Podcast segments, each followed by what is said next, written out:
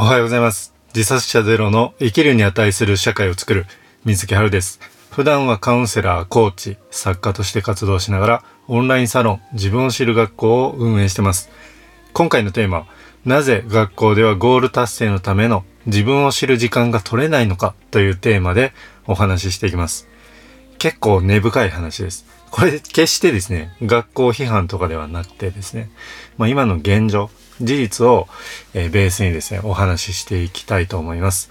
あなたのですね、えっ、と、学生時代の頃を思い出しながら、ちょっとですね、えー一緒に想像してみていただきたいんですけど、えーいきますね。あなたには昔から憧れている国があります。その国に行くためには、やはり英語が重要。なのであなたは学校の英語の授業では決して寝ません。英会話にも通っています。他の誰と比べるわけでもなく、自分自身のために英語を勉強したい。そう前向きに勉強できています。その結果、クラスメイトや親や先生から英語ができるあなたは素晴らしいねと承認してくれています。えーここまでですね。ありがとうございます。この話をですね、させていただいているうちにですね、もうお気づきだと思うんですけど、やっぱりですね、あの、ゴールを持っておく、設定しておくってすごく重要なことだと思いませんでしたか？えー僕自身はですね、英語の授業で、えーこの英語を勉強しなきゃいけない理由が全くわからんかったんですね、学生時代の時。その心底を達成したいゴールではないわけですね。それがなかったので、えーまあ、喋れたらかっこいいなとは思いますよ。でも行きたい国はその時なかった。なので世界の国のことを調べるわけでもないじゃないですか。ただですね、まあ学校では軽音楽部に入っていて、ライブハウスでライブをやっていたので、そのライブっていうゴールに向けてベースを弾いてました。これやらなきゃじゃなくてですね、やりたいでやってました。なので、えーその結果上手くなるんですよね。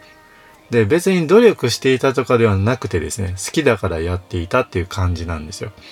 だからその好きっていうのが、そのやりたい、したいっていう気持ちってすごい大事だと思うんですね。え、ここまで具体例を話させていただいたんですけど、あなたもね、その、あ、そうだよなって思っていただけるとこって大きいと思うんですね。めっちゃ思っていただいてると思うんです。思ってますよね 思ってください。えっ、とですね、それで学校でやっぱりなんとなく勉強しなきゃやらなきゃってなっちゃうのってもったいないと思いません？で今受けてるこの授業が将来自分の何につながるのか分かってないっていう状態じゃないですか。だからめちゃくちゃもったいないと思うんです。だからまあ例えばね、あのアメリカのカリフォルニアの方に住みたいと。海外ドラマきっかけ。それでもいいじゃないですか。やりたいと思えばですね、調べる。調べたらどんどん好きになってくる。好きだから実現したくなる。だから英語勉強しようってなるじゃないですか。まあ、そういうゴールがあればですね、やらなきゃ感っていうのは減るし、授業で寝ないじゃないですか。でも先生もですね、あの、決してその、眠らせてやろうとは思わせてないですよね。思ってないと。で、先生もその授業の準備って大変だと思うんです。僕も授業やる側になって分かったんですけど、結構大変なんですよ。でも、分かりやすく伝えられるように頑張ろうと思ってやってくれている。だから寝られたら悲しいんですよ。悲しいと思います。なので、やっぱり生徒と先生のこの、こういうズレ、認識の差っていうのはめっちゃもったいないと思うんですよね。で、なので、学生がですね、えー私はこういうゴールを達成したいんです。この授業は自分にとってめちゃくちゃ重要なんです。なのでやりたいんです。教えてくださいっていう風になればですね、先生もやっぱ嬉しいと思いますし、生徒自身もその自分のやりたいことを知って、そのゴール設定ができていたらですね、ワクワクするわけですよ。だからそういう自分を知る時間っていうのが重要だと僕は思うんですね。それでこの話をしようと思った背景っていうのは、ちょうど昨日ですね、えっ、と、お金の知識勉強会っていうものを一緒に、えっ、と、運営してるファイナンシャルプランナーの金山さん、講師になってもらってるんですけど、金山さんと話してる時にね、あの、関西のある大学で、まさにこの自分のことを語る授業、知る授業ですね。そういうのをやってるとこがあるんすよって聞いてびっくりしたんですね。すごいと思ったんですよ。でそこの大学の、えー、と教授の先生があの自分軸でねやっぱり生きていける生徒が増えてほしいなっていう思いでやっているとだからまあ実現できてるんですけどまあ、そういうことをやっている先生にもっとですね、スポットライトが当たったら嬉しいなと思うわけです。で、ここまでめちゃくちゃ長くなったんですけど、今回のですね、なぜ学校でゴール設定のための自分を知る時間が取れないのか、この答えを言うとですね、生徒同士のトラブルを恐れてるからです。大学だってやりやすいんですけど、高校までは結構むずいです。えー、根深い問題なんですよね。えー、っとですね、これちょっと具体的に話をしていくんですけど、えー、っと、僕は以前ですね、ある高校の若手の先生から、えこういう相談があったんです。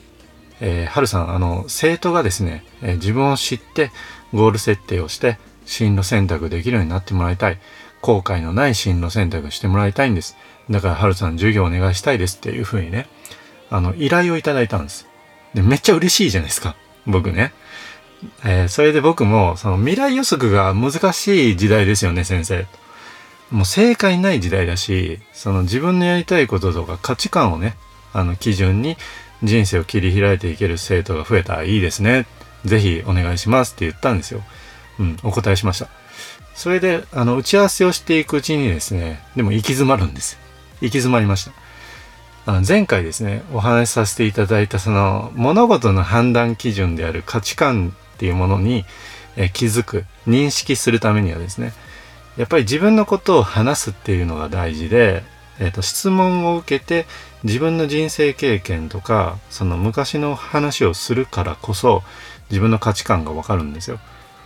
これあの価値観は過去の経験から生まれるっていう大原則があるからなんですね。だから生徒が1対1で、えー、お互いの人生をインタビューし合って、えー、何に夢中になったとかねそう好きなことは何だったっていう話をしていく。で人生のゴールはどういうものかっていうのも話していくと。そうすると、えっ、ー、と、自分のその、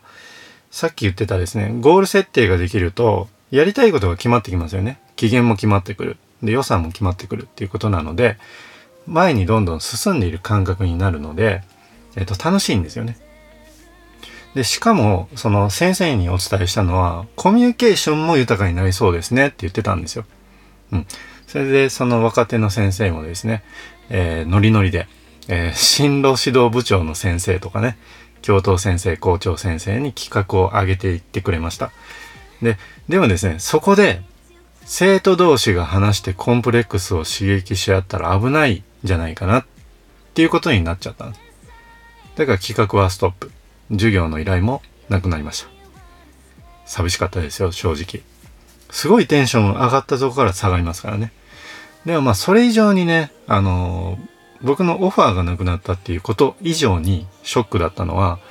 学校内で生徒間コミュニケーション、生徒同士のコミュニケーションが、深いコミュニケーションが取れてないっていうことが分かったってことなんですよ。そうでしょ？あの、表面的なね、この漫画おもろいよとか、この動画おもろいよっていうような話はしていても、将来こういうことがしたいんだよっていう話ってね、できてない。みんなで話してないんですよ。1対1で深くもあまりないし、家庭でね、あの、家で親と話してたら話せるとは思うんですけど、でもなかなかそうでもないじゃないですか。親も忙しいし。だからね、やっぱりゴール持てないし、進路にも迷うんですね。そういう状況なんですよ。まあ、この話だけを聞くとね、その学校がリスクを恐れてるとか、そういう話にあの解釈されてしまうかもしれないんですけど、やっぱりね、その学校や先生が悪いってわけではないと僕は思ってるんです。あの、やっぱりね、保護者の反応がめっちゃ怖いんですよ。僕もともと公務員だったので、やっぱりね、住民さんからどう言われるかっていうのは、すごい気になるところなんです。えー、なのでね、うちの子が傷ついたじゃないか、どうしてくれるんだっていう風なね、そういう風になると、トラブルなりそうだなって思うと、やっぱり怖いんですよ。だからその、チャレンジに踏み切れない。踏み切りにくいっていうところは正直あると。で、そのね、じゃあ保護者何なんだってなるかもしれないんですけど、保護者もね、子供のことが心配で守りたいってなってそうなってるわけですよ。だから、まあいろんな立場によって事情が変わる。なので自分を知るための時間授業になかなか踏み切れないっていうケースがあるわけですね。まあ、いろんな意見あると思いますよ。ただ僕は学生が主役だと思ってます。子供たちはね。やっぱりその学生のみんながね、自分のことを知って、自分はこの道で生きていくんだと。ゴール設定こう。でだから進路こうしたいんだよっていうことを、えー、言っていけるってね、すごい大事なことだと思うんですよ。だからまあ諦めたくはない。だからもう自分を知る学校っていうのもやってるし、この発信もやってるわけですね。少しでもやっぱり、あのー、こういう現状をですね、一緒に共有していただいて、あ、そういう問題があるのかって分かっていただけたら嬉しいです。で、その上でですね、じゃあどうしていけばいいのかですよね。この打開策、え僕がやっていきたいことについてはですね、明日の配信でまたお話をさせてください。えー、最後にですね、ノートマガジン月刊水木春では自殺者ゼロの社会を目指す活動を通じて学んだことを毎日2、3000文字の連載ストーリーで配信してます。未来を予測できない現代で迷っているけども、えー、自分軸で後悔のない人生を歩みたい。そういうあなたはですね、ぜひ覗いてみてください。今回も配信を聞いていただいてありがとうございました。また明日の配信でお会いしましょう。水木春でした。